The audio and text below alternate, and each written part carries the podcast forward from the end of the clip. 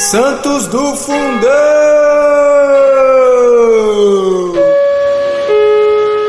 Atenção, amigos de Campina Grande, fileira 1. Segue um recadinho especial para você. Atenção.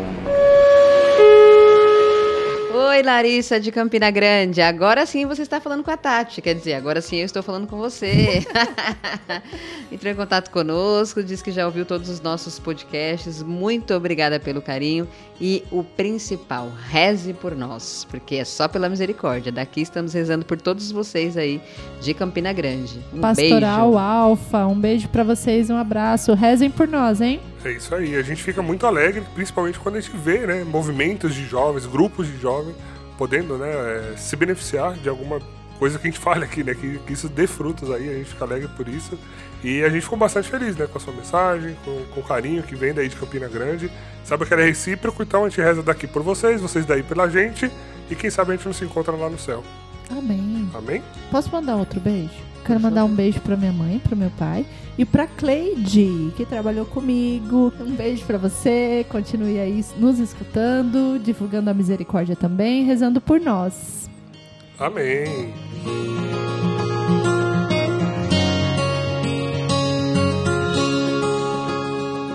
Para o episódio de hoje, eu estou aqui com Cris Dias, Dani Morango, Rodrigo Gonçalves. Muito bem, gente. Chegamos ao término, né, ao último episódio dessa série chamada Bom Pastor, né? Série que nós trouxemos aqui alguns papas que foram declarados santos pela nossa igreja, né? E hoje, nesse último episódio, a gente vai fechar com chave de ouro, né? Inclusive aquele que tem a chave, né? Ah, entenderam, né? Depois corta. É o glúten, né? Também.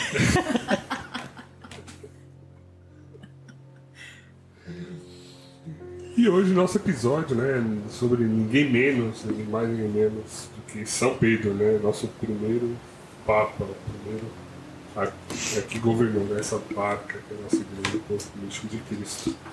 Então, para nossa para nossa conversa fluir aqui, a gente já declara que não precisa de biografia, né? Se você que está nos ouvindo conhece São Pedro, algo de errado não está certo.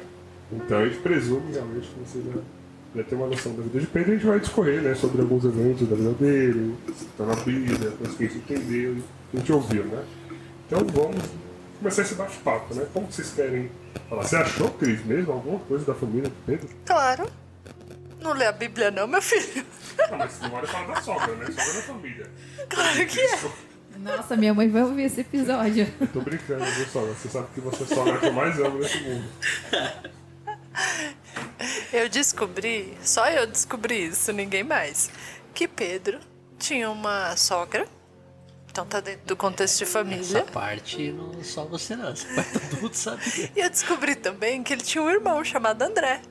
Nossa, que Nossa! novidade. Revelação, hein? Parem as máquinas que agora E descobri que o nome do pai dele era Jonas. Opa, acho que você já fechou aí os três versículos da vida dele, né? E que antes dele ser chamado Pedro, era Simão. Foi tudo que eu descobri sobre a, sobre a Pronto, família dele. fim. Fechou o episódio, é isso? Biografia completa aí da família. Ele era o irmão mais velho? Era, né? Ele era mais velho Eu que André. que sim. Ele era mais velho que André. Então também descobri isso. E que André descobriu primeiro quem era Jesus, começou a seguir Jesus e depois falou de Jesus para Pedro. E Pedro foi lá saber quem era. É legal ver que eles eram seguidores de João Batista, né? Especialmente André, que era mais é, próximo ali de João Batista, e isso acostumavam muito. E realmente é bonito ver isso, né? Porque, deixa eu já começar falando aqui, então, algumas coisas que me chamaram a atenção. É, é, é engraçado ver as coisas, que assim, elas sempre estiveram ao nosso alcance, a gente passou pelas passagens bíblicas, várias vezes a gente não viu, né? Por exemplo, eu, na minha humilde ignorância, achava que o primeiro encontro de Jesus com Pedro foi quando ele chamou Pedro, né? Veio ver, pescador, virar pescador de homens e tal, aquela fala dele e tudo mais. Mas não foi. Por quê? Na Bíblia, né? André chega para Pedro e fala assim: Pedro, eu achei o Messias. Por quê? Porque ele ouviu João Batista falar que Jesus era o Messias, né? E, Jesus, e João Batista apontou para Jesus, falou: ele é o Messias. E aí André chega e fala: Pedro, eu conheci o Messias e tal, vamos lá, vou te, vou te levar até o Messias. Né? E aí André leva Pedro até Jesus, e aí já começa né, as coisas fantásticas aí que Jesus faz, né? Por quê? A primeira coisa que olha para Pedro é falar assim: Simão, filho de Jonas, tu te chamarás Kefas. Ele já muda o nome do cara de primeiro, sem nem falar bom dia. tipo, não deu nem oi e já mudou de nome. Imagina Pedro com aquela. Como assim? Quem é esse cara que tá trocando meu nome, né? É, e aí foi coisas que, estudando pro episódio, eu fui vendo que realmente, na minha cabeça, o primeiro encontro era aquele, né? Da, praia. Né? E aí até para conectar, né? Porque também da, da, dessa fala de Jesus, né? É, Jesus, quando ele troca o nome de alguém na Bíblia, é porque esse alguém tem uma missão muito importante, muito grande, né? É, para desempenhar. Então, quando ele troca o nome de Abrão para Abraão, é a missão que Abraão tinha. Quando ele troca Jacó para Israel, é a missão que ele tinha. Então, poucas pessoas na Bíblia, Jesus trocou o nome. E uma delas foi Pedro, significando né, a missão que Pedro tinha quando ele a igreja. Né? Inclusive, algumas coisas que a gente vai falar aqui conecta com a defesa né, do porquê do papado, porquê que ele é o chefe dos apóstolos. Então, isso também me chamou a atenção, né, que ao trocar o nome de Pedro, ele já está conectando com essa missão que ele vai entregar para Pedro mais à frente. Né? E, e, uma coisa também que me chamou a atenção, falando já, iniciando essas partes de curiosidades, né? Eu sei que a Dani gosta bastante dessa parte, mas eu vou começar hoje. É, se a gente quer saber, né, qual é a visão de Pedro, né, sobre a, a vida de Jesus, né? A gente tem lá os evangelhos que geralmente narram, né, a, a vida de Jesus e, e toda a história de Jesus aqui, né?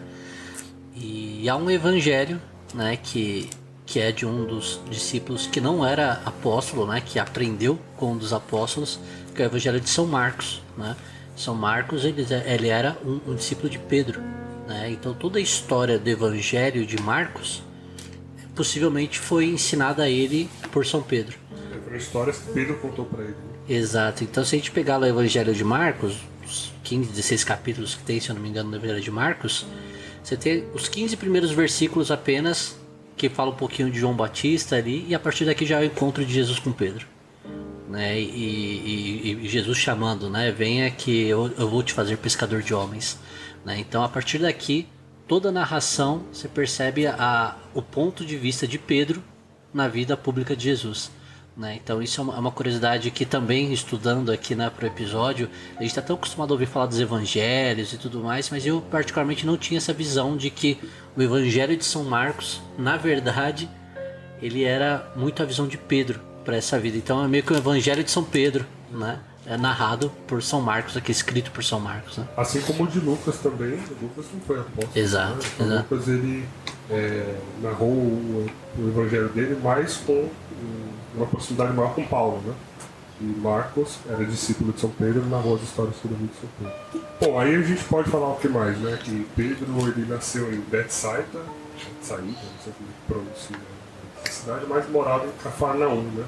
Era a cidade que ele tinha ali a, a empresa dele, né? Já era um, um empresário de renome, né? Tinha isso, isso que é legal também, né, Marcos? A gente até, só fazendo spoiler aqui, pessoal, eu e o Marcos a gente veio junto aqui na, na estrada pra para gravar o episódio a gente já veio esquentando o tema, né? E, e uma, um outro ponto que a gente, que a gente no, no, estudo viu é a gente tinha uma visão de que todos os apóstolos, né? Eles eram talvez muito pobres, né?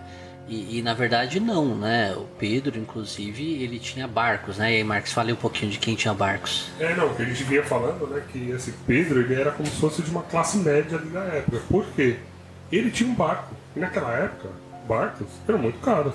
Não era assim, ah, qualquer um tem barco. Não, ele tinha um barco, ele era um pescador. É, ele, André, seu irmão, né? É, Tiago e João, os filhos de Zebedeu, os quatro formavam essa, essa companhia, essa empresa. É, não podia ser MEI, né? Porque ele era mais de um funcionário, mas. É, então eles, eles tinham essa empresa e isso demonstrava que Pedro era então alguém com certas posses, né? Que tinha uma, uma condição de vida boa. Por isso que é, a gente vai entendendo melhor a história, né? Conforme vai pincelando essas coisinhas ali no, nos evangelhos. Então, aí na, pensando nisso, né, Marx? Ele era. É, tinha sogra, então, querendo ou não, também tinha sua esposa, né? Tinha seus Querendo bens. ou não, por quê? É. Tá bom, pula essa parte. então, assim, tinha sogra, tinha sua esposa, né, tinha seus barcos ou o barco, né, o seu irmão com quem ele pescava, seus amigos com quem pescava, e de repente aparece uma pessoa, né, imagina você no seu trabalho, né, no dia a dia, e vem uma pessoa e fala: Vem comigo que eu vou te fazer pescador de homens. E aí nessa hora, né, é muito legal a gente talvez se colocar né, no papel né, da, da pessoa. Né, e, e aí Pedro vai né? Ele, ele, ele vai. É claro que, como Marx comentou, não foi somente neste encontro, né? A, a, a, a tradição nos diz que houve alguns encontros né, entre, entre Jesus e Pedro e este chamado durou algumas semanas, talvez meses, né? A gente não, não tem aqui exatamente com precisão. Mas ainda assim, né? Uma pessoa que ele não conhecia o chamou, né? E ele de imediato atendeu esse chamado né? E, e aqui é uma característica que Pedro a gente vai ver durante toda a sua vida, né? Ele era uma pessoa é, espontânea, né? Uma pessoa que agia. Aí depois às vezes agia, se arrependia, mas sempre agia, né? E, e, e aqui esse, nesse primeiro chamado a gente vê isso. Houve um chamado e ele foi. Depois ele foi ver o que, que ia dar isso. Né? Depois ele tem que falar com a sogra, com a esposa, né? Mas a primeiro momento ele ouviu o chamado e foi, né? Ele também já sabia, assim, pelo menos um pouco quem era Jesus, né? Porque se o irmão dele já seguia Jesus antes, já sabia e já tinha falado da existência do Messias, ele não seguiu alguém tão desconhecido, né? Ele já sabia que dali poderia vir algo bom, né? E tem a questão da tradição, né? Que ele cresceu ouvindo que, né, aprendendo das escrituras que ia vir o Messias. Então todos ali aguardavam o Messias era alguém muito esperado, alguém muito, né? Porque por mais que Pedro tinha a empresa dele e tudo mais, não significa que não era um povo sofrido, que não era um povo que lutava, que não era um povo que tinha dores, um povo é, ali, né, massacrado também. Era um povo dominado, né, pelo Império Romano. Né? romanos né? e tal. Então, quando gente apareceu e outra, eu me colocando, o Rodrigo falou, é, é legal a gente se colocar. Eu fico imaginando o que, que é se colocar, né? Você tá ali, você vai sentir. Você tá ali com Jesus, você não vai sentir que o cara é o Messias.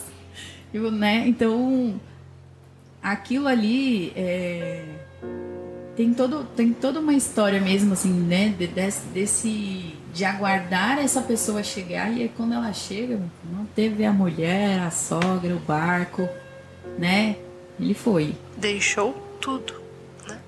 E aí já mostra primeiro essa característica dele meio petuoso, assim, né? Essa energia que ele tinha, porque o evangelho inteiro é sempre Pedro realmente mostrando essa personalidade forte, né? É, então é legal ver essa obstinação dele a aceitar o chamado, mas com a observação de que até então eles não sabiam que Jesus era Deus, né? Ele sabia que ele era o Messias. Mas o passo de Messias para Deus foi algo que foi convivendo com Jesus que ele foi enxergando de fato quem Jesus era, né? É, inclusive, né, quando num desses chamados, né, apesar de Pedro ele sempre ser mais impetuoso, né, e agir muito na, ali naquele momento de emoção, ele também tinha um traço de covardia, né? Ele também tinha, é, sim, ele falava muita coisa e não se cumpria, né? Na hora da, do vamos ver, e a gente vai ver isso até o fim do seu relacionamento com Jesus, até a cruz ali, né? E, e e aí tem uma passagem também, né? Quando Jesus manda é, jogar as redes novamente, né? E, ele tinha passado a noite inteira em pesca, não tinha pescado nada. E aí Jesus manda jogar de novo a rede. Ele vai, né? Porque ele, ele, ele obedece, né? Ele ainda assim obedece. Não, mas pensa também a cara que ele deve ter feito, né? Do tipo assim, mano, sou macaco velho, passei a noite toda pescando aqui, não peguei nada. Aí vem um carpinteiro. Um carpinteiro. O que, que ele entende de pesca, né? Exatamente. Aí ele pesca, e aí eu acho o lado bonito também de Pedro, né? Nesse lado de. de ele, ele erra, mas ele reconhece muito rápido, né? Que ele fala para Jesus, né? E aí quando me parece que cai a ficha de quem realmente é Jesus para ele, né? Afasta-se de mim porque eu sou pecador. Né? E essa é a, a essa reação dele de, de humildade. Eu fico pensando nos outros também que talvez tivesse a mesma covardia e ninguém falava, né? Era sempre Pedro o, o cara porta-voz, é, né? O porta-voz dos apóstolos ali, né? Dos discípulos. E então é, é, essa hora, né? Que ele, eu acho que é a hora que cai a ficha dele mesmo de quem é Jesus. Nessa hora que ele pesca lá, que, a, que quase o barco afunda e tudo mais, as redes rompem. E ele fala para Jesus, não, afasta de mim porque eu sou pecador. Né?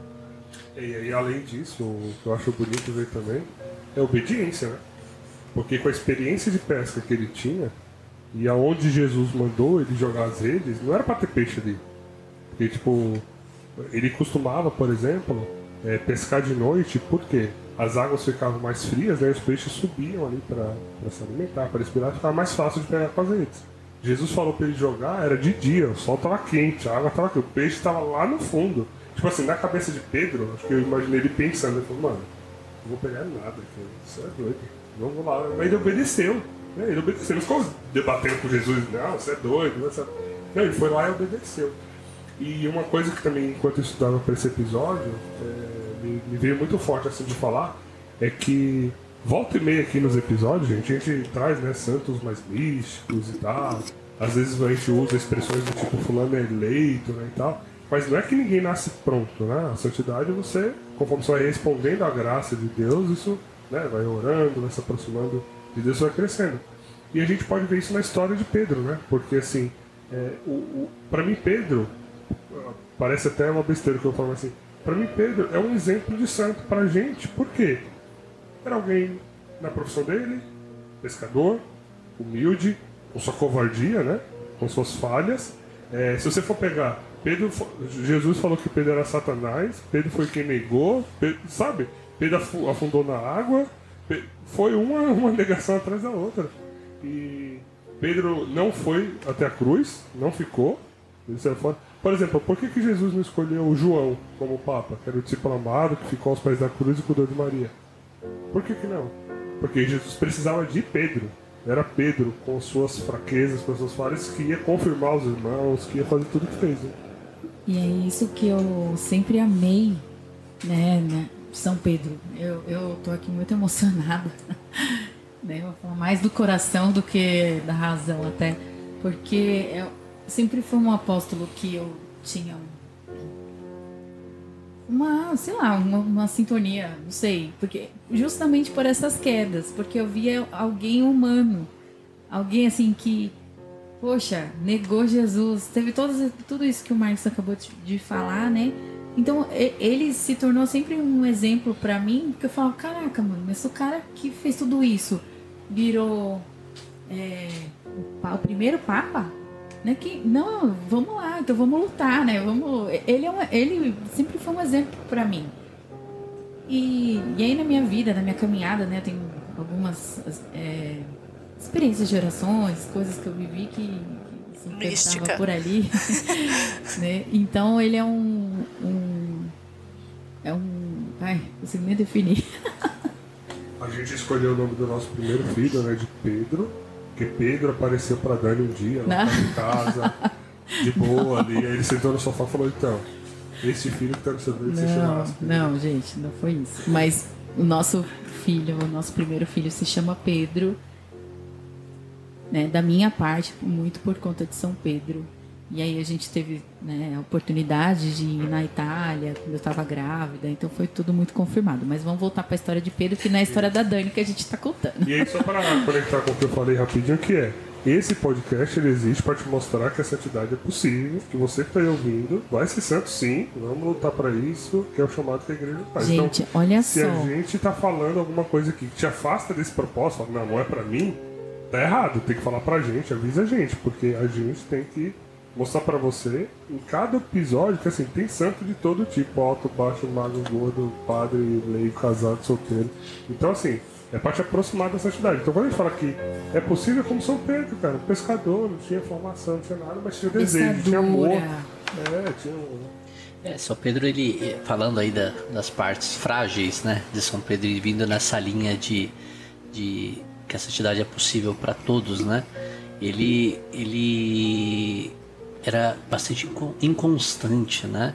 No mesmo dia que ele era capaz de, de falar para responder para Jesus, né? E vós, quem dizes que eu sou? E ele, cheio do Espírito Santo, né? Fala: Tu és o Messias, né? O Filho de Deus, né?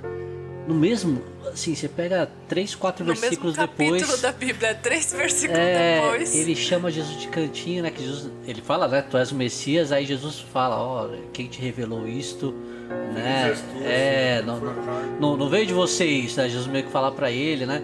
E aí tu és Pedro, né? Vem toda essa parte que a gente vai com mais detalhes. Depois a gente fala disso. E aí Jesus fala, olha, eu vou precisar passar por uma morte, né? E aí Pedro já chama ele de cantinho, né? Fala, ah, já que sou sua pedra, né? Tudo que ligo, deixa eu já chamar ele de canto aqui, né? E, e bater um papo com ele aqui. E ele falou, pô, Jesus, não faz isso, né? Pra quê? E aí Jesus já, já manda um afasta de mim, Satanás, pra ele, né?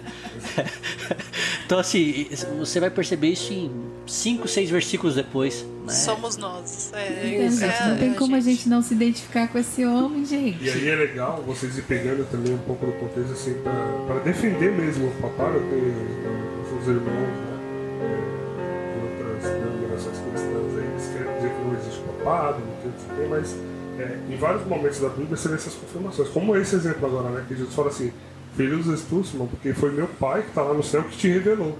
Ou seja, já demonstra um pouco dessa assistência do Espírito Santo que tem, né?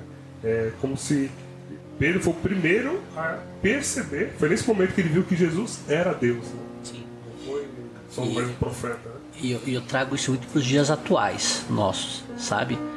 É, se vocês pegarem esse trecho da Bíblia, né, que Jesus pergunta, né, quem dizem o povo? Primeiro é essa a pergunta, né? O que o povo diz quem eu sou? E aí uns falam que ah, Elias, o outro fala que eu não, não me recordo agora exatamente qual que é, É, mas sempre referenciando a alguma coisa boa, né?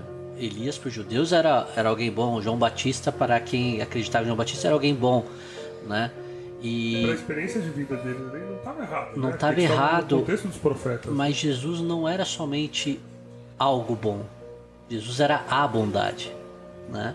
E, então as, as respostas estavam incompletas. E hoje em dia é muito parecido, né? Ah, quem é Jesus? Ah, Jesus é uma, o importante é, é o amor que todo mundo tem, né? As coisas elas, elas ficaram subjetivas. Né? E se a gente for perguntar a fé de cada uma das pessoas, quem é Jesus para muitas pessoas hoje, eles vão dizer várias coisas boas, mesmo não sendo católico. Se você perguntar para um muçulmano quem é Jesus, ele vai falar que foi um profeta. Se você perguntar para um judeu, ele vai falar que foi um profeta. Se você perguntar para qualquer outra religião, um espírita vai falar algo bom de Jesus, né? Mas nenhum tem a verdade completa. Nenhuma religião vai responder quem é Jesus de verdade né? somente na, na- na nossa igreja isso é dito porque aí vem da tradição exatamente de São Pedro porque ele disse a resposta completa né? e é esse o nosso chamado também né? dizer a resposta completa de quem é Jesus né? não quer dizer que a gente não deva respeitar a- a- as demais religiões não é isso mas a verdade ela existe ela é imutável né? e ela não é relativa né? e o próprio Jesus disse isso eu sou a verdade É, e aí vamos né, continuar aqui em histórias e fatos assim. É, um dos fatos é, que também é, é um fato interessante para defender a importância de Pedro. é, alguns pontos até, né? Por exemplo, como Pedro é importante. É, Pedro estava nos principais momentos marcantes da vida de Jesus, né? Estava sempre ele ali também. Sempre que Jesus falava com os apóstolos, quem respondia era Pedro. A lista dos apóstolos na Bíblia ela não é igual na ordem em que os apóstolos estão e tal, né? Todas concordam que são 12, mas a ordem que é dito o nome dos apóstolos não é igual. Com a observação de que sempre São Pedro é o primeiro, né? Ele é sempre o primeiro. Na Bíblia você encontra muitas passagens dizendo Pedro e os apóstolos, Pedro, é sempre Pedro e os, né? E mais uma que me chamou a atenção, que essa eu não, não lembrava, já devia ter escutado em várias missas e outras pregações, mas eu escutava que assim, quando Jesus ressuscitou, ele primeiro apareceu a Pedro e depois aos apóstolos. né? É, e quem fala isso não sou eu, tá, gente? Não inventando, não. Foi São Paulo que falou na carta aos Coríntios, capítulo 15, versículos de 3 a 5. É, Paulo fala que Jesus, ao ressuscitar, ele primeiro aparece, depois daquele episódio né, de é, João e Pedro correndo lá no túmulo, que o anjo aparece. Não, depois disso, é, até porque Jesus, até ele subir para a glória de fato, ele ficou por volta de uns 50 dias. Né? Então ele apareceu para muita gente. Só que primeiro foi para Pedro. Pra mim não, pra mim ele já tinha aparecido. Sabe naqueles episódios em que ele apareceu na casa, os apóstolos fechados e tal? Pra mim já foi a partir dali, né? Mas não, ele apareceu primeiro pra Pedro. É isso que eu comentei, né? Foi uma curiosidade aqui que me chamou a atenção, mas eu dei uma boa adiantada na história, né? Falei de ressurreição, não sei o que e tal, mas assim, vocês querem citar algum fato anterior aí? O que, que a gente pode voltar ali pra história antes desse momento? né? Eu acho que tem uma historinha aí antes da ressurreição, né? Pequena Pelo parte. menos três anos de história. Ah, gente, você sabe que aqui é um episódio mais livre, tranquilo. a gente Dinâmico, né, Marcos? É, dinâmico. É uma conversa, como de costume. É, eu, eu, eu pensando nisso que você comentou, né? O, o, o João, ele era o discípulo mais amado. Né? Judas, ele era a- o, o cara que cuidava da, da parte financeira. Né? E, e Jesus escolheu Pedro como o líder, né? É, mesmo sabendo né, desses, dessas inconstâncias de Pedro, né, mesmo sabendo da sua reação muito espontânea, até mesmo nesse momento que, que Jesus fala, né, afasta de mim Satanás para Pedro, é, eu, eu vejo que é muito que porque é, Jesus não sentiu de fato uma maldade, porque ele, ele, ele entendeu que Pedro queria o bem de Jesus, Era né? preocupação, né? E, e aqui é uma característica de Pedro que eu acho interessante, né? Ele sempre, quando tá no momento bom com Jesus ali, ele quer que esse momento Continue. fique, né? Continue Vamos ali. fazer Pô, tá- uma tenda aqui pra gente. Isso, é isso que eu ia comentar agora, né? Quando tem a transfiguração, né? Pô, tá tão bom, né? Por que que eu vou... Por que que eu vou sair daqui? Deixa eu... Eu monto as tendas aqui, né? Tá, tá tão bacana, né? Porque Pedro é realmente esse apóstolo movido à emoção, né? E outra Movido- cena é: Jesus, se é tu mesmo que anda sobre as águas, manda-me que eu vá pra aí. Deve ser contigo." bom, né? Deixa eu ir também fazer isso aí. E pensa no contexto, assim, né? Os caras estão no mar, agitado, à noite, né? Mar Madrugada, revolto, né? Madrugada, aí eles veem um clarão, assim, uma luz branca no mar vindo em direção ao barco. Eu já teria Se jogado no mar. Eu já acho que o barco já tinha afundado e eu ido já. louco, cara. Eu, Ah, pronto, já tô na lente. e ele quer ir em direção, né? Porque é isso, né? Ele queria estar com Jesus porque era bom, né? Isso, a história do lava-pés também, né? Primeiro é, não vai me lavar nada, né? Como assim o senhor vai me lavar, né? E, e aí Jesus fala, se eu não te lavar, não terá partes comigo. Opa, então lava tudo. Eu quero, eu não quero ter só partes, eu É, quero ter não. por inteiro. Cadê a piscina, então? Já vou mergulhar de cabeça tudo, né? A gente não pode negar que ele era intenso. né? Intenso. Intenso. É. Intenso. Acho que Tanto essa que palavra até um, Pedro. um trecho que, né, quando ele nega Jesus pela primeira vez, que o galo canta, é, narra a Bíblia que ele não escutou. Não, cantando, porque ele estava ali naquele, naquele momento de dor, né? Que é isso, né? Pedro era muito intenso na sua vivência com Jesus, pro bem e pro mal. Na hora de fazer a caca também fazia com gosto, mas é Jesus olhar para isso, né? Olhar para essa, pra essa personalidade de Pedro, né? Olhar para essa influência que ele tinha sobre os outros discípulos, né? É, e ainda assim, né? Dizer para ele: Tu és Pedro, sobre essa pedra eu não edificarei qualquer igreja, alguma igreja, não, eu edificarei a minha igreja. Né? E sobre esta não, prevalecerão sobre ela. Tudo que ligares na terra será ligado no céu, tudo que desligares será desligado no céu. E, e fica pensando na, na, na coisa, né? Tipo, Jesus quando fala, ele não mente, né? Ele deu poder, ele deu poder mesmo. Então, o Papa, quando ele proclama algo de fato, né? Relacionado à fé e à moral, ele tá ligando algo no céu, né? Então, assim, sabe, tem até umas, umas viagens assim que é interessante pensar, né? Por exemplo, quando o Papa proclama que tal dia é o dia de Nossa Senhora, tô chutando? Os anjos lá no céu vão ter que celebrar esse dia também lá, porque foi o Papa que ligou. Sim, Se Jesus falou que tem que ligar, tem que ligar, né? Ó, então, se tal pessoa, por exemplo, o Papa falou assim, é, canonizei, é santa, cara, tá lá no céu. Já, já tá ligado lá, entendeu? Se, É. se por acaso ela tem algum resquício de purgatório, Jesus já fala, não, beleza, tá aqui o cheque, paguei, me dá esse, esse cara já resgata. Então é legal a gente ter esse olhar sobrenatural, porque às vezes a gente não, não leva essas coisas em consideração, né? Mas esse é o poder que o Papa deu a Pedro, Lino, Leto, Clemente, Florino, até Papa Francisco hoje, tem o mesmo poder que o Pedro tinha, né? Então às vezes esse olhar que a gente tem que ter para essa igreja que Jesus fundou sobre Pedro. Né? é, e quando, quando você fala dos santos, né? Tem até uma frase que eu ouvi confesso que não lembro de quem, que fala que a igreja ela não, não fala quem está no inferno. A igreja só declara quem está no céu, que são os santos, né? E, e para uma pessoa ser reconhecidamente santa pela igreja, há todo um processo, né, um cuidado né, da, da igreja para com isso, porque precisa ter a verdade, né? E a igreja cuida dessa verdade. Né? Então, todos os santos aí que foram declarados né, por, por todos os papas aí, é justamente com essa chave, né, com esse poder dado aqui, né, que até fala que é o estatuto do papado, né, esse momento aqui, né, quando Jesus institui Pedro como papa, né, mesmo ele ainda lá para frente fazendo algumas coisinhas não muito bacanas, aqui nesse momento ele já é o, o, papa da nossa igreja, né, é aqui que inicia a igreja. Exato. E aí também algumas outras coisas que chamam a atenção é que como eu falei, né? Jesus, quando ele muda o nome de alguém, é porque aquele alguém tem uma missão e tal, né? E aí a gente escuta, às vezes, o pessoal falar que, assim, é, o, o termo, né? Petros, que Jesus usa ali, é uma pedra, uma pedrinha, não é Pedro. Só que quando a gente entende essa tradução ali, essa pedra que Jesus fala como se fosse uma pedra, como se fosse uma planície, assim, né? Que em cima dela, de fato, seria construída. E é engraçado é, Jesus mudar o nome de Pedro para algo que na tradução é mais próximo de pedra e falar sobre esta pedra. Porque assim, se não fosse para fazer essa relação, né? Tipo assim, tu és a pedra e sobre essa pedra eu edificaria a igreja, se não fosse para fazer, ele não precisava mudar o nome de Simão, que era o nome de Pedro antes, né? Ele não precisava mudar o nome de Simão para Petros, né? Ou Kefas, lá no depois no grego. Ele poderia chamar Pedro de qualquer coisa, né? Tipo assim, é, Simão, filho de Jonas, agora se chamarás Evair.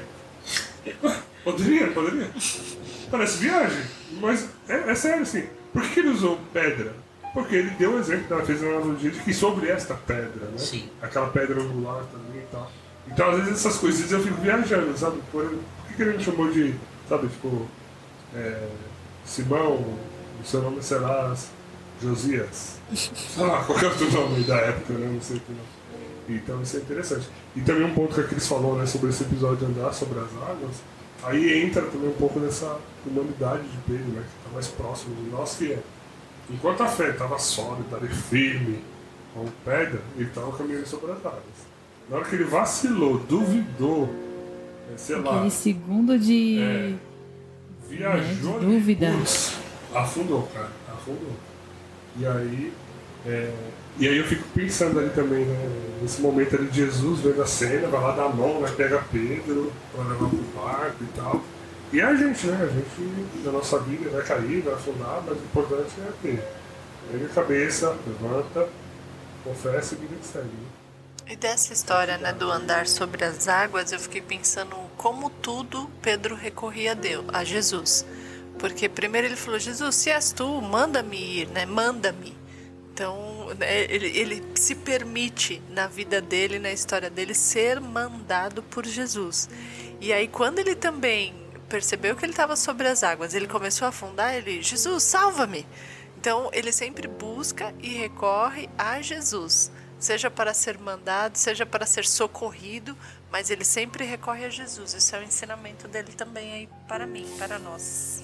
É o, é o, o estar em Deus, né? O que, que era estar com Jesus representava para Pedro, uma vez que ele já sabia quem ele era sem Jesus, né?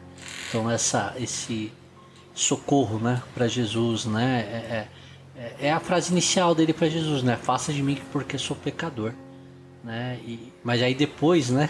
Você vê a, a mudança, né? Primeiro encontro é este, afasta-se porque sou pecador.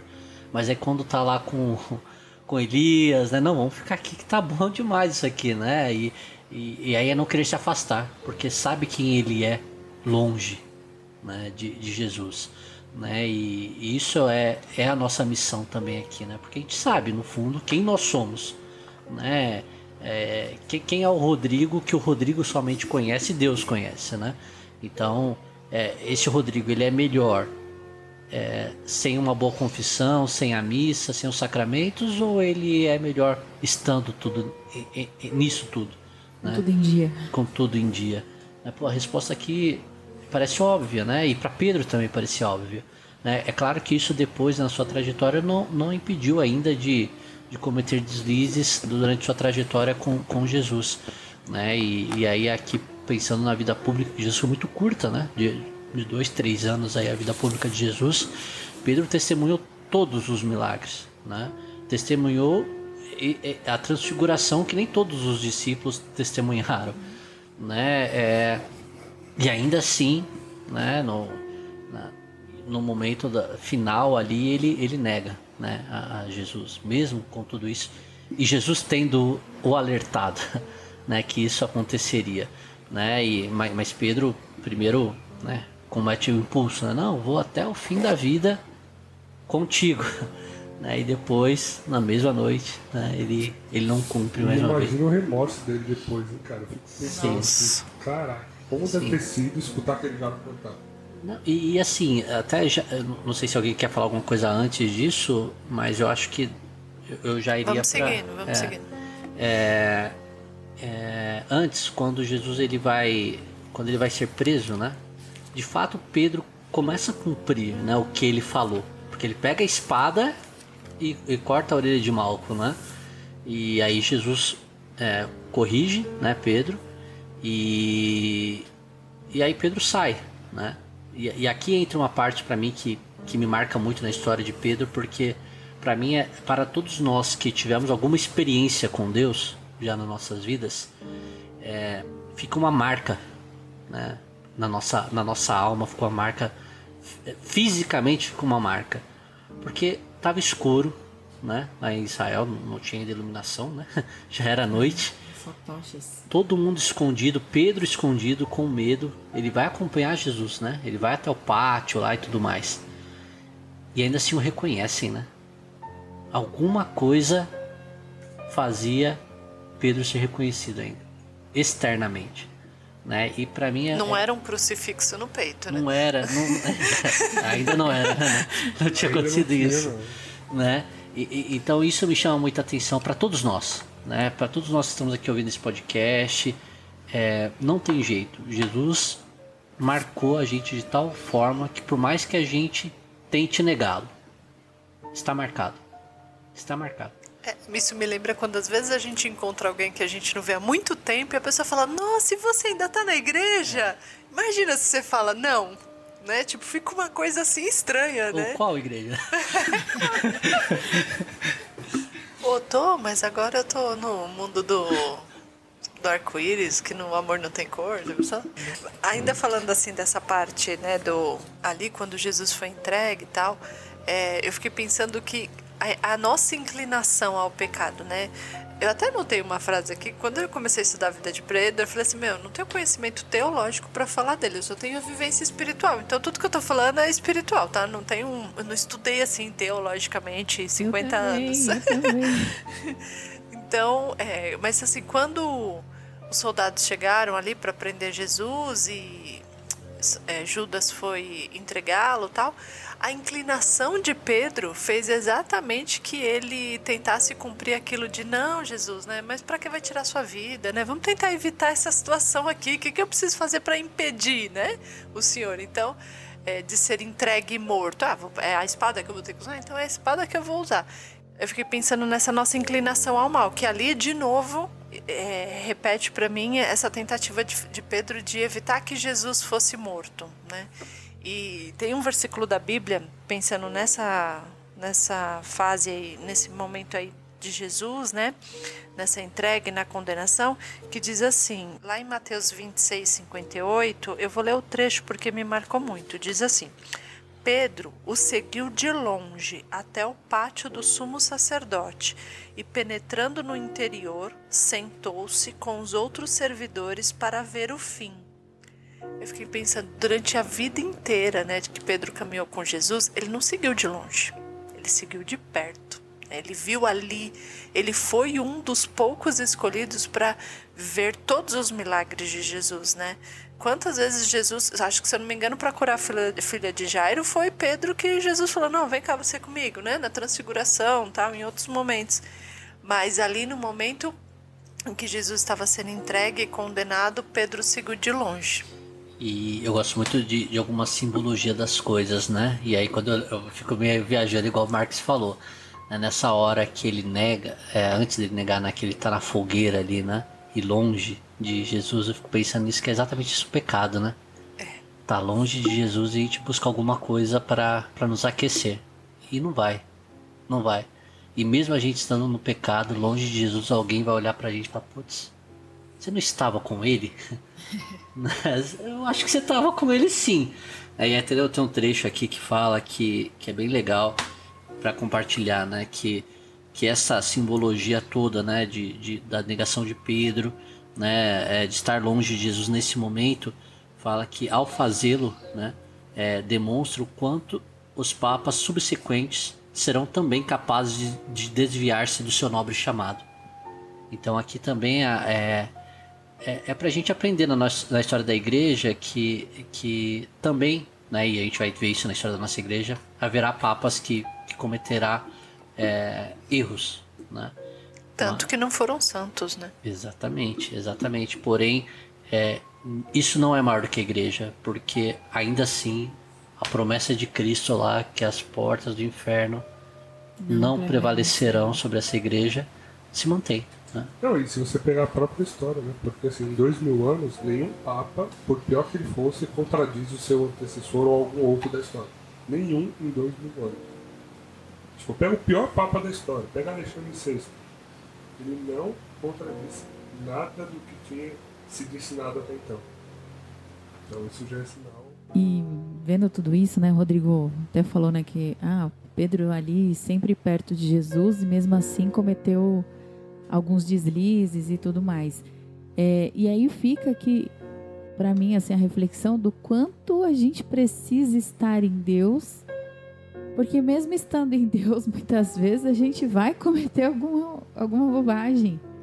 A gente não é nada, nada, nada sem Deus, nada. Então, é, a vida de Pedro, por que, que eu amo, gente? Eu reforço assim, eu amo tanto a história dele porque ela me remete exatamente às nossas lutas, assim, ó.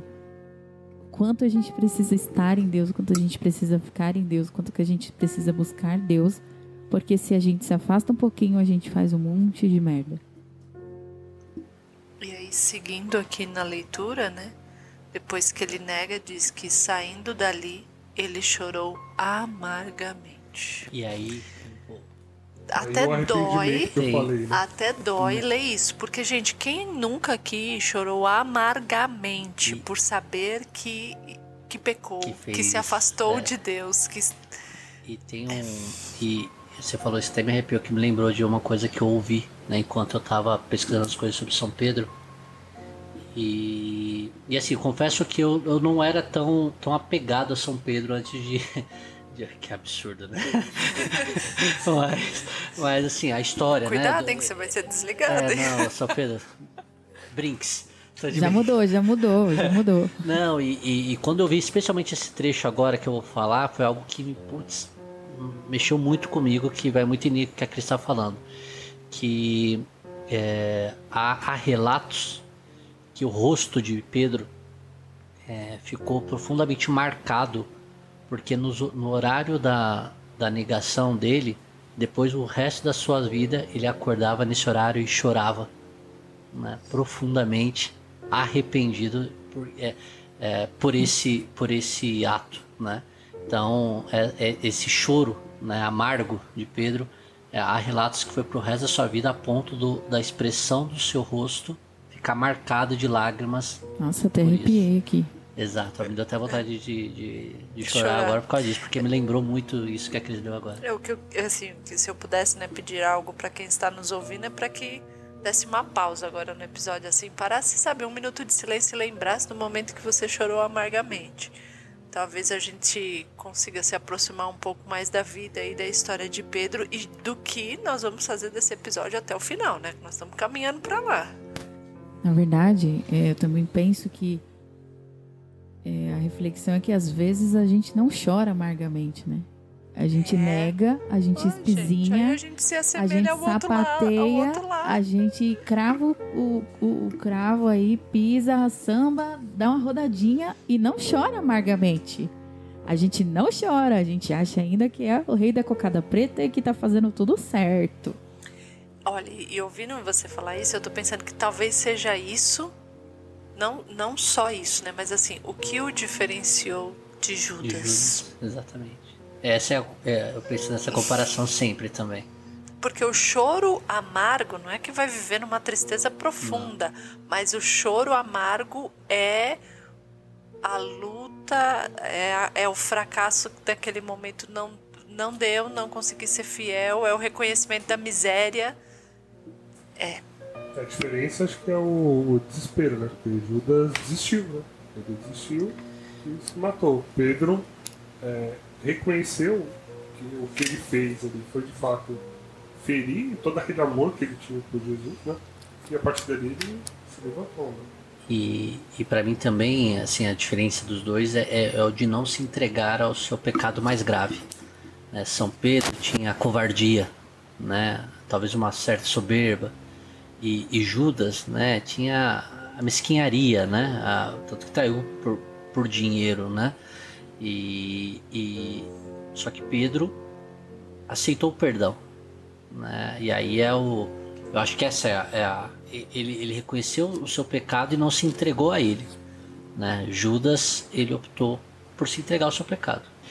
E aí, gente, uma outra curiosidade aqui também, né? Lendo sobre, sobre, sobre Pedro e as passagens bíblicas, né? uma outra passagem que me chamou a atenção, um pouco antes dessa, que Jesus fala que o galo não cantará antes dele negar e tal, é, lá em São Lucas, capítulo 22, versículo 31 e 32. Então, uma coisa interessante que é: Jesus fala assim, ó, Simão, Simão, eis que Satanás vos reclamou, vos é plural, né? Então, ele reclamou provavelmente todos os apóstolos. Né?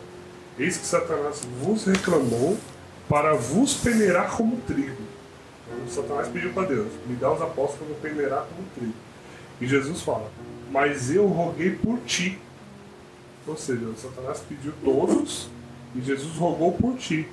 E falou: confirma os teus irmãos. É, então mostra mais uma vez dessa assistência de Deus e do Espírito Santo para Pedro, né? Porque Jesus fala: Eu roguei por ti, você confirma os teus irmãos na fé. É, tua, é sobre a tua fé, né? Você creu primeiro, digamos assim, é sobre a tua fé, sobre aquilo que você confirmar, é que eles vão crer. Então você confirma os teus irmãos, né? Isso me remete até à infalibilidade papal, né? Que a gente tem como dogma hoje na nossa igreja. E, e aí depois, né, dessa, dessa negação de Pedro, né? É, Pedro se arrepende, né? E, e, também lembrando um pouquinho da história e trajetória entre eles, né? Jesus disse para Pedro também como ele morreria. Né? Tem até um versículo aqui em João 21, 18, que ele fala para Pedro, né? Quando você era moço, você se aprontava e ia para onde queria. Mas eu afirmo a você, quando for velho, você estenderá as mãos, alguém vai amarrá-las e o levará para onde você não vai querer ir. Então aqui Jesus já fala para Pedro como será a sua morte, né? E, e, e aí eu acho que tudo isso fez parte do seu processo de arrependimento também, né? Ele se arrepende ali, né? E aí tem um encontro, né? Depois da ressurreição, né? Com Jesus, que é o um encontro, pelo menos para mim, eu acho que para todos aqui, belíssimo, né? Da, de como Jesus cura, né? Pedro naquele momento, né? Porque eu acho que é isso, né? É um processo de cura Houve três vezes a negação e houve três vezes o questionamento, né, para Pedro, né, de Jesus para Pedro. E imagina, né, Pedro todo é, com a emoção dele, né, vendo Jesus perguntar e ele sabendo de quem ele era mesmo, né, olhar para Cristo e responder: "Tu sabes que eu te amo", né, e ao mesmo tempo naquela relação ali entre eles, ele ter a certeza que ele ainda não amava como era necessário e ser amado. Como Jesus o amava, e né? como Jesus o amava. Né? Então, nesse momento deve, deve ter sido uma. Imagina os outros discípulos, né? Nessa hora também, né? Todo mundo ali meio. Porque não foi só Pedro que fugiu, né, gente? Essa é... Todo mundo ficou trancado ali, escondido com medo, né? É, exatamente. Mas e a... voltaram a fazer de novo algo que Jesus já tinha dado uma outra direção para eles, né? Então Jesus já tinha falado: não, vem comigo, você vai ser pescador de homens. E aí Jesus morreu, eles voltaram lá pra vida normal. Como apagaram, se nada tivesse acontecido, apagaram né? tudo que tinham vivido e vamos seguir a vida aqui agora. Não, e aí assim, nessa parte, né, nesses dois trechos que, que para mim são muito marcantes, né, que diz muito sobre Pedro e todo o processo dele de, de conversão ali, isso sim que eu chamaria de conversão diária, né? Porque vai se dando nos acontecimentos do dia a dia, assim, não é uma coisa papum e pronto. Então esse, essa questão do choro amargo lá no, na traição, né? Quando se reconhece como o traidor também. E depois quando Jesus encontra com ele na praia, e aí talvez os, os teólogos poderiam nos explicar melhor todo aquele contexto, né, dele estar nu e tudo mais, e aí quando Jesus encontra com ele, mas é, o, que, o que vem para mim assim, e esses dias eu estava inclusive pensando nisso, é que essa, essa humanidade de Pedro, assim, que eu sinto como se ele se reconhecesse que, que nem o amor assim que ele tem para amar a Deus ele não tem, então vem de Deus. Quando, quando Jesus pergunta para é, ele pela terceira vez, e aí, tipo, eu, eu fico tentando pensar assim, ele falando, meu, mas eu não tenho esse amor, eu não consigo, né, te amar como o Senhor está me amando, mesmo depois de tudo que eu fiz, ou eu não mereço esse amor. É, eu acho que é um outro ponto aí também pra gente hoje, ouvindo esse episódio, meditar e nos colocar nesse lugar, né? Mesmo diante de tudo que a gente já fez e faz na vida, muitas vezes nós vamos nos sentir neste lugar de Pedro e saber que a gente não tem esse amor para amar Jesus, mas que é Ele que vai nos dar esse amor para que possamos amá-lo. E, e, muito em linha nisso, né, Cris? Quando Jesus fala, tu me amas, depois da resposta de Pedro, ele não fala, faça milagres para minhas ovelhas ou faça cura para minhas ovelhas, fala apacenta minhas ovelhas. Que era mais ou menos o que Jesus estava fazendo para Pedro naquele momento, né? Jesus estava cuidando, curando a Pedro, mas através do seu amor ali, né? E Pedro, né, ele, ele recebe essa missão, né, de cuidar das ovelhas de Jesus, cuidar da igreja, mais uma vez reforçando a, a, a sua vocação, né? E, e, até por isso eu ia falar isso no começo do episódio, acabei esquecendo que Pedro também é o príncipe dos apóstolos, né? Porque é através dele que Jesus exerce toda a sua liderança né, dentro da igreja. E ele é sinal de unidade da igreja, né? Uma paceta das vezes que ele reúne, né? Sim. Todos, todo, todo o rebanho ali no corpo de Cristo, né? Então esse sinal de unidade. Isso vai ser bacana depois, lá na frente, né? Com Paulo e, e todas as discussões que existiam ali dentre os gentios e tudo mais, né? Quando havia todo o debate ali com São Tiago, né? O povo todo ali nos concílios. Quando Pedro chegava para para falar, acabou, né? Era é. Porque houve o, o, primeiro concílio de Jerusalém, né? Que eles estavam naquela decisão, que é, a gente está convertendo os caras ali, os, os gentios, né? Os judeus, ali, o pessoal mais antigo. Eles precisam ser circuncidados, sim ou não, né? É, uns diziam que sim, outros diziam que não. Pedro, por exemplo, no começo ele dizia que não precisava, mas depois ele passou a defender que precisava. Aí Paulo que fez todo um discurso também, teve todo um debate ali, e eles entenderam que não, não precisa. Por quê? É, antigamente, né, na antiga aliança, essa circuncisão era esse sinal ali da marca de, de Cristo, digamos assim, né? É, e quando Jesus veio, ele veio instituir como seria dali em diante, né, na nova aliança. E a nova circuncisão é o batismo. Batizou? Tá ótimo, não precisa de mais nada. Né?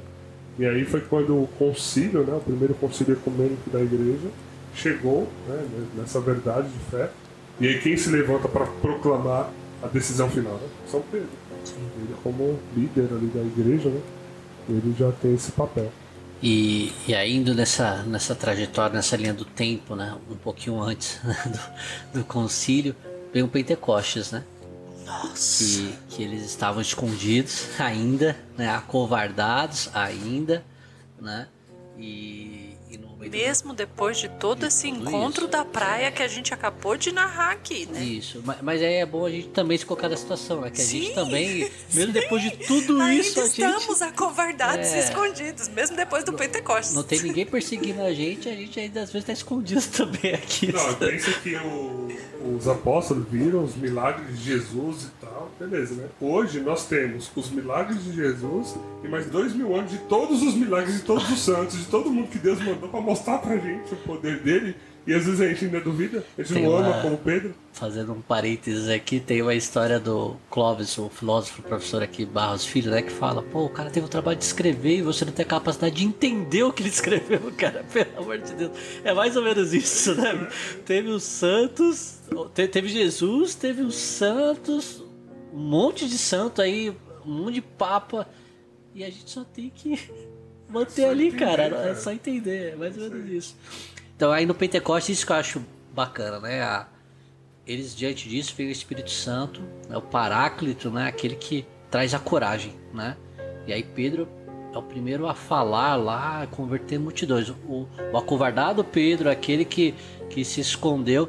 E aí tem uma, um trecho que eu li também, que é a partir daqui do Pentecostes, principalmente lá quando ele vai morrer, né?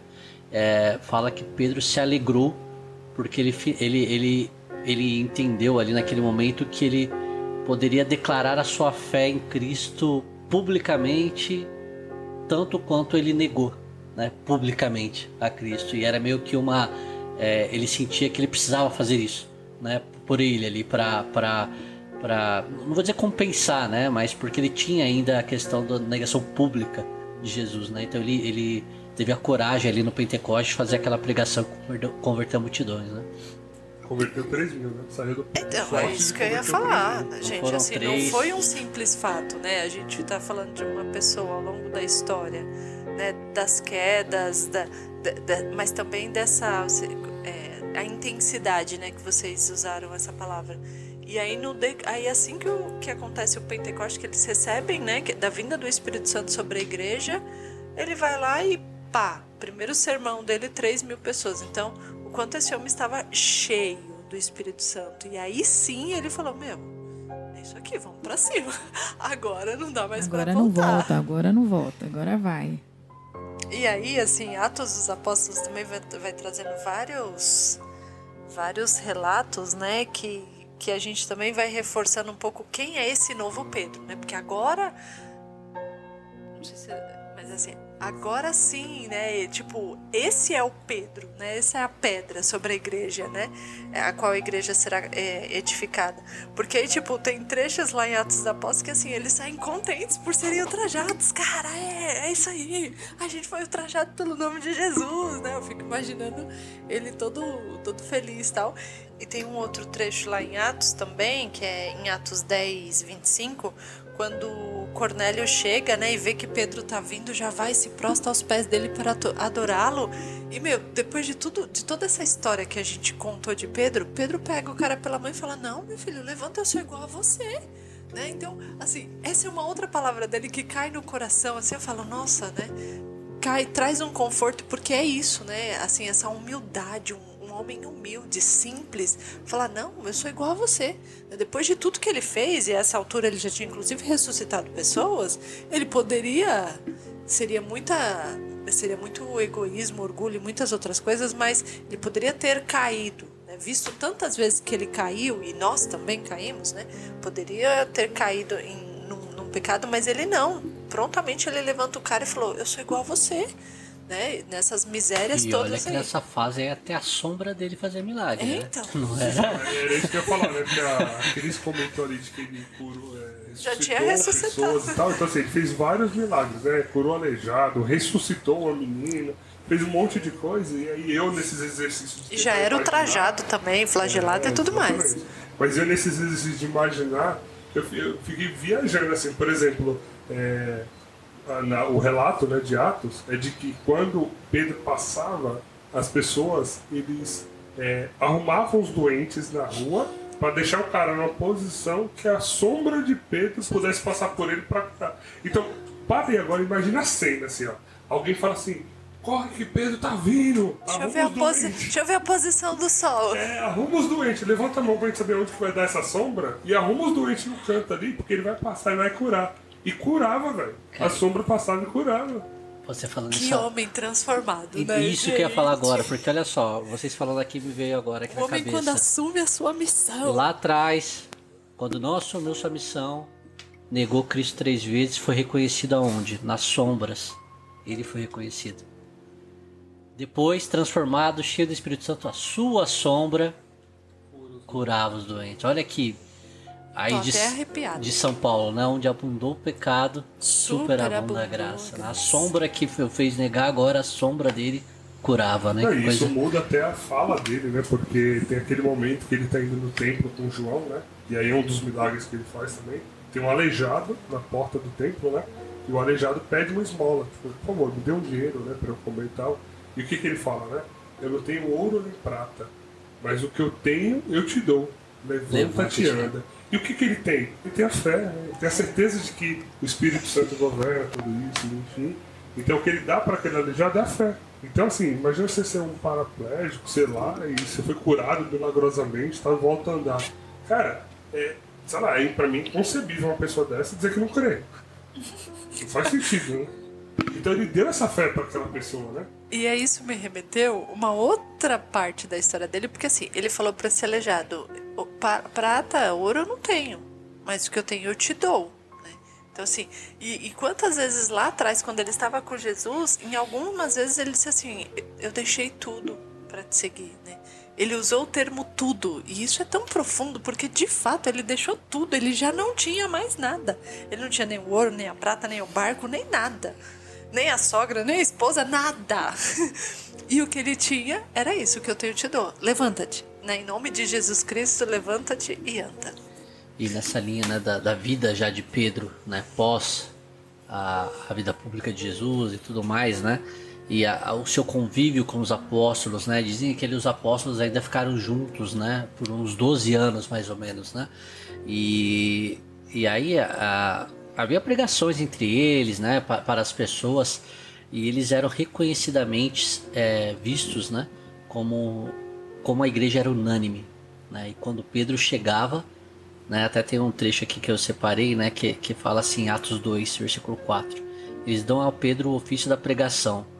É, veja, veja que mesmo João, que agora vem para a frente para pedir um assento, é, nos dá primeiro lugar a Pedro, tanto na pregação quanto nas obras de milagres. Então aqui você vê a obediência a Pedro, mesmo João, o discípulo amado, aquele que esteve com Jesus na cruz e tudo mais, a quem Jesus entregou Maria, né? Mesmo ele obedecia a Pedro e a unanimidade dos apóstolos. Era assim que eles também eram vistos. Né? Então hoje em dia se dizem que a igreja não é, é una, né? Que existem visões distintas do que a fé católica dentro da igreja. É, tem uma má notícia para quem diz isso, não é. Então- Desde sempre. Então a pessoa não tá rezando credo, né? Pelo menos É. Não, eu queria dizer que assim, esse episódio. Ele tem que aumentar em nós o amor pela igreja, gente. Não dá pra gente sair desse episódio assim. Tipo, além de aumentar o amor, talvez você está pensando aí, caraca, eu preciso ler mais a Bíblia, né? Porque, tipo, talvez a gente está lendo vários trechos aqui que você fala, gente, eu nunca vi isso, né? Da onde saiu isso? Então, é o amor que nos leva a estudar. Teve uma, uma- tem uma passagem no Atos dos Apóstolos 4 que, que eu achei muito interessante, que assim, é, Pedro fez a pregação que converteu lá 5 mil pessoas, e aí o- os, os chefes, né, o Anás, o sumo sacerdote, Caifás e todo esse povo aí, ficou tudo é, intrigado e oriçado, né, e interrogaram eles, perguntando em que, né, em nome de quem eles tinham feito aquela cura tinham feito aquela pregação e aí teve uma cura e eles estavam querendo saber em nome de quem que eles fizeram a cura. E aí Pedro responde, né? Fala assim, olha, é, Pedro estava cheio, na Bíblia aqui né, no versículo 8 diz, então Pedro cheio do Espírito Santo respondeu, chefes do povo e anciões. Então aí ele fala que ele fez tudo aquilo em nome de Jesus o Nazareno. E aí até aquela, aquele versículo, né? Aquela pedra que vocês rejeitaram, que se tornou a pedra angular e tal. E aí Pedro vai falando, e aí o, o sumo sacerdote e a galera reconhece que eles andavam com Jesus, né? Eram discípulos de Jesus. E ficam meio assim, sem saber o que fazer, porque falam, nossa, esses homens não têm estudo, são homens comuns, né? Como assim? Mas o que, que aconteceu, né? Todo mundo tinha visto a tal da cura, só que eles não queriam que isso se espalhasse, para não virar mais um negócio ali perigoso além do que já estava. E aí então eles mandaram Pedro e João saírem e foram conversar entre eles, os, os, os caras lá, né? E aí eles falaram assim, tá, mas o que, que a gente vai fazer com eles? Aí eles falam, não, então não sei, mas todo mundo já viu. Não, então vamos falar para eles que vamos ameaçar eles, vamos ameaçar e vamos falar para eles ficarem na miúda. Aí eles voltam e falam, olha, não é para vocês falarem disso aí, não é para vocês contarem para ninguém dessas curas, não é para vocês é, saírem divulgando. Aí eu achei maravilhoso a resposta de Pedro. Aí Pedro fala assim: Julgai-o vós mesmos se é justo diante de Deus, obedecemos a vós mais do que a Deus. Não podemos deixar de falar das coisas que temos visto e ouvido. E eles então, aí né, prossegue aqui a leitura. Eles então, ameaçando-os de novo, soltaram, não achando pretexto para castigar por causa do povo, porque todos glorificavam a Deus pelo que tinha acontecido.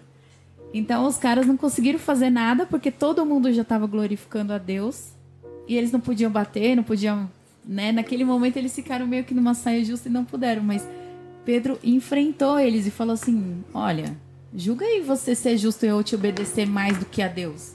Eu obedeço a Deus, cara." Eu achei isso essa resposta foi linda, linda, linda. Eu não sei se vocês conseguiram entender, mas se vocês não conseguiram, leiam lá, Atos dos Apóstolos 4 e em diante. Pode ir até o final que vocês vão. É, é muito legal. Muito, muito, muito. E aí nessa, nessa andança né, de, de pregação entre, entre eles, né, é, a, a, a conversão né, de, de Saulo para Paulo, e aí uma coisa que eu achei interessante é que nesse processo de conversão, Paulo leva três anos para conhecer Pedro, né, e, e ali também se submeter à, obediência a Pedro, né, e, e também a, a divisão né, dos, dos, dos apóstolos finalmente para que cada um fosse cumprir aquela missão de ir aos quatro cantos do mundo, né? E, e Pedro ele vai até Alexandria, né? Que era a principal cidade na época do Império, né? E, e, e ali fica por um tempo, que é a primeira sé, né? chamada Primeira Sé, fica em Alexandria. E depois sim, aí ele deixa Tiago, né? Antioquia, né? Oh, eu falei o quê? Alexandria. Ah, desculpa, gente. É Alexandria, Antioquia, é isso aí. e aí ele vai para Roma, né? E em Roma, é, capital, né, do, do Império Romano, ele ele vai fazer as pregações também, né? E aí aqui começa já o seu encontro, né, com com o seu destino final lá que Jesus é, profetizou. E aí tem suas prisões. É, as prisões ali, né, que aconteceram foi já das perseguições né, do, do, Império Romano, né, que os imperadores viram aqueles cristãos é, se organizando e as coisas acontecendo eles não estavam gostando disso, né? Então eles e, queriam prender todo mundo. E tem um ponto aqui muito interessante que nesse, nessa época o imperador era um cara famoso, né, que é Nero. Né? É um deles, né? Foi bem, bem uma transição de, de e, e Pedro tem uma, uma um momento ali que estava Pedro e Paulo, né, com, com um dos magos que Nero é, gostava, que era Simão, né? Simão o Mago. E esse Simão falava que imitar o que Jesus fez de, de ascender aos céus, né? Para mostrar que Jesus era simplesmente um mágico e não Deus, né? E há relatos, inclusive não, não bíblicos, que houve um mago que, que tentou imitar né, a, a, ascensão de Jesus. Os apóstolos aqui, Pedro e Paulo, começaram a rezar e esse mago caiu. E nessa queda o mago morreu, né? E Nero, nesse momento que, que, que, que Simão Mago era o seu mago predileto, é, se encheu ainda mais de raiva e aumentou ainda mais a perseguição aos cristãos, né? Então houve esse, esse momento na história aí, né? Que todo mundo sabe que Nero foi um dos imperadores mais sanguinários que existiram ali, né? É, não, não teve muitos bo, bo, boas figuras ali, mas pensa, para Nero ser considerado um dos piores, como ele não era, né? É, mas a, a primeira prisão ali de Pedro acho que não era nem dela. Não, foi antes, né? O outro imperador foi é. antes. E aí, como a missão de Pedro mal tinha começado, Deus falou, meu, não vou deixar esse cara preso lá por muito tempo, né? Aí é... Mandou ninguém mais, ninguém menos, que... Anjo, né? Então vamos libertar, né? Imagina que é Pedro vendo um anjo chegar para libertar ele, tipo, pega na mão e fala, vamos atravessar ele, mas anjo, uma parede ali, né? Tem certeza que é por ali que a gente vai passar, né? E ele sai, é libertado ali para continuar, né? É, com essa missão dele, né? De chefiar a igreja. enquanto ele estava preso, né, há relatos aqui em Atos dos Apóstolos que a igreja rezava incessantemente pela libertação dele. Né? Então, a igreja é unida, né, na mesma intenção. E aqui ele viveu 25 anos né, na cidade, em Roma, é, escreveu as duas epístolas, né? E, e Leiam diz... aí, tá? Primeira carta de São Pedro, segunda carta de São Pedro. E dizem ali que suas pregações converteram os membros das famílias mais antigas da nobreza romana. Então ele foi no alicerce né, do, do império, daquilo que achava que ia destruir a igreja, ele foi lá, no, na pedra dos caras, né? E, e foi convertendo, né? Eu fico imaginando Jesus assim, lá do céu, falando, aí, Pedrão, agora sim. Tu és Pedro. Escolhi bem. e, e aí, em paralelo, né, enquanto ele fazia essas pregações, a, a perseguição só aumentava, né? Só aumentava. Aumentava a perseguição, mas é, é, aquela velha história, né? Que a igreja é igual massa de bolo, né? Quanto mais batia, mais crescia, né? Então, matava um cristão, aparecia 50. Tipo, ele corria livremente, de braços abertos, sentido a cruz, né? é, não é à toa que, se você pegar os primeiros séculos, todos os nossos santos dessa época são todos mártires, né? Senão todos a grande maioria. É, tem um trechinho que eu queria ler aqui sobre essa época, né? Que qualquer, qualquer semelhança com o que estamos vivendo é mera, mera coincidência, né? Numa época em que o divórcio era comum, a igreja o proibia. Todos os tipos de sexualidade aberta eram mais ou menos encorajados pelas autoridades, a igreja insistia que o sexo pertencia apenas ao casamento. O infanticídio era disseminado e a igreja condenava. Acho que é um pouco parecido com alguns momentos que estamos vivendo atualmente, né? Dois mil anos se passou e não mudou, né? Não mudou. Por isso que é importante seguir a tradição da igreja, rezar e estudar, olha aí. É isso aí. Segue o triplé, o tripé, né? A tradição, a escritura e o magistério. Né? Confia na igreja, confia na Bíblia, confia na tradição. Bom, gente, a gente vai se encaminhando aqui para o final do episódio, né? Porque a gente poderia passar aqui horas e horas e horas. Boa, Marcos, mandou muito bem, né? Horas e horas e horas falando sobre o seu preto. Vocês estão vendo né, a empolgação que nós estamos aqui falando dele. É, mas vamos nos encaminhando aqui, né, para o parte final do episódio. E aí, então, como a gente estava falando, as perseguições foram aumentando, Nero foi cada vez mais, né, é, se enraivecendo, sei lá como poderia dizer, né, se enfurecendo ali é, dos cristãos e perseguindo mesmo. É, e é engraçado, né? Até se ir linkando as coisas, né? Uma outra evidência né, que a Igreja Católica é a Igreja de Cristo, né? Você, o Rodrigo acabou comentando de Paulo, né? Aquela conversa de Paulo. E Paulo, o que, que ele fazia antes de se converter? Ele perseguia os cristãos, certo? Esse era o papel de Paulo. Ele era, ele era conhecido pela habilidade dele em encaixar os cristãos e matar. É, e quando Jesus aparece para ele, ele não fala assim, Paulo, por que você persegue os cristãos? Né?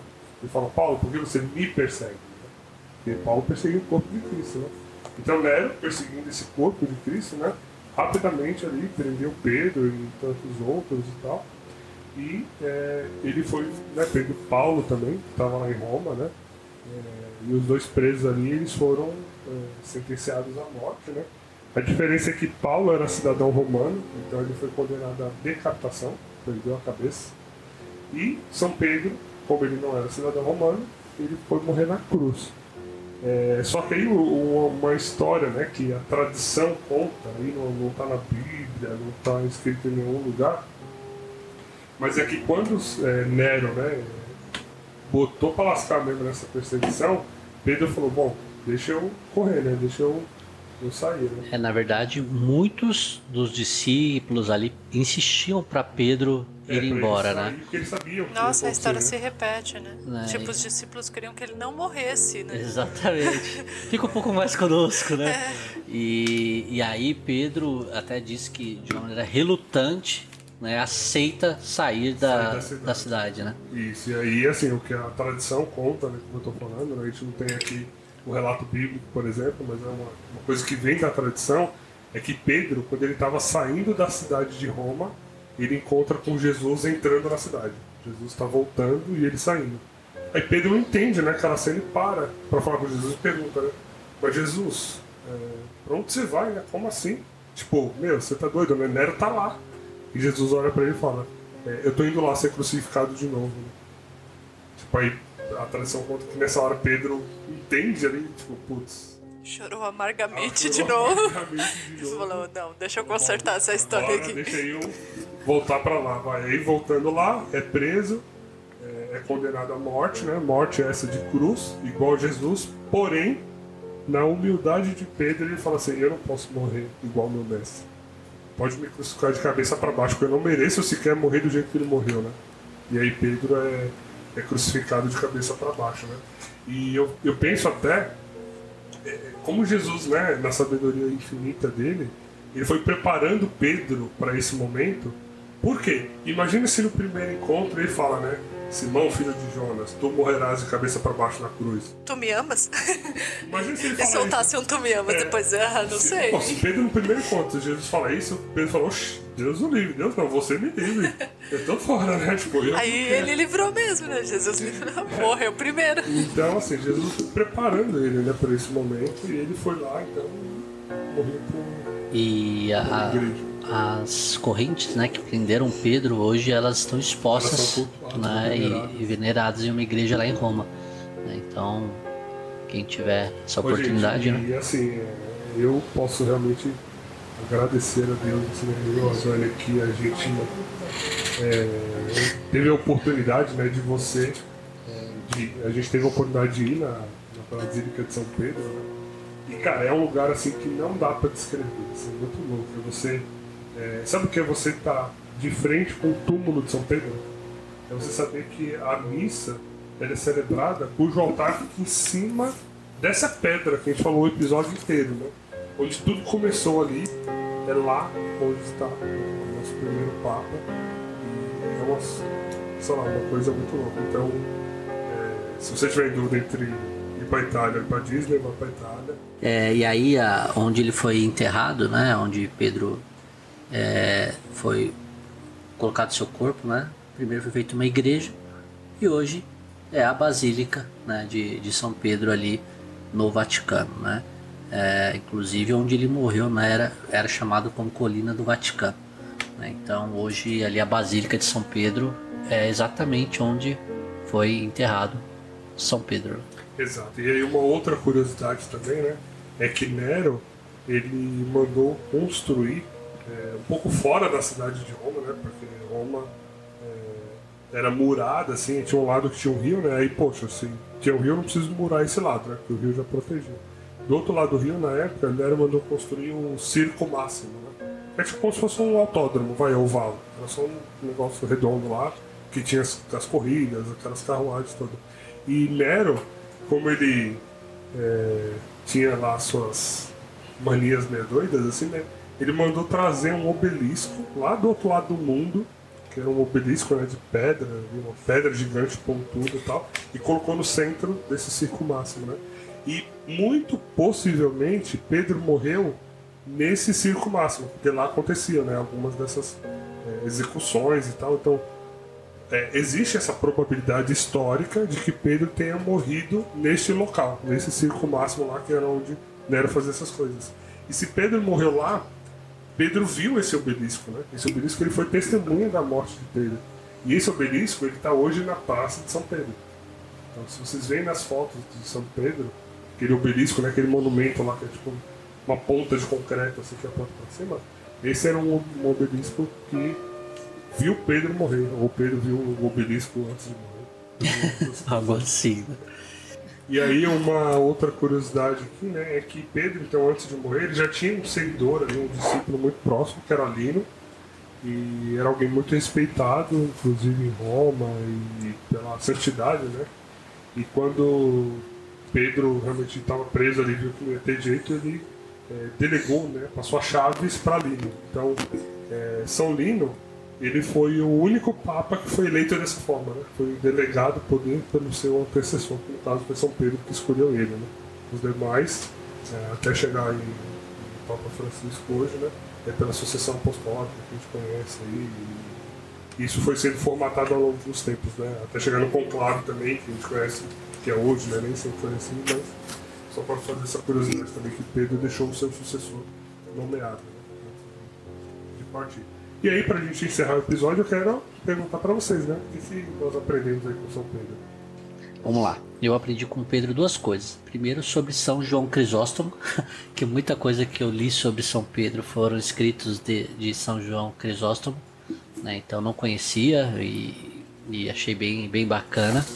Mas falando de São Pedro propriamente dito, e aí é, eu, eu, eu, vejo que eu, eu, eu, identifiquei um temperamento muito parecido na né, meu, né, com, com, com São Pedro, essa, essa coisa da, da emoção, né, do, do, do dizer sim e depois acabar fazendo não, né, e porém o que eu, o que eu vejo nessa situação é que quando a gente realmente está perto de Cristo, né, perto de, de, de Deus, é, esses nossos erros, esses nossos pecados, esses nossos vícios, eles são abandonados.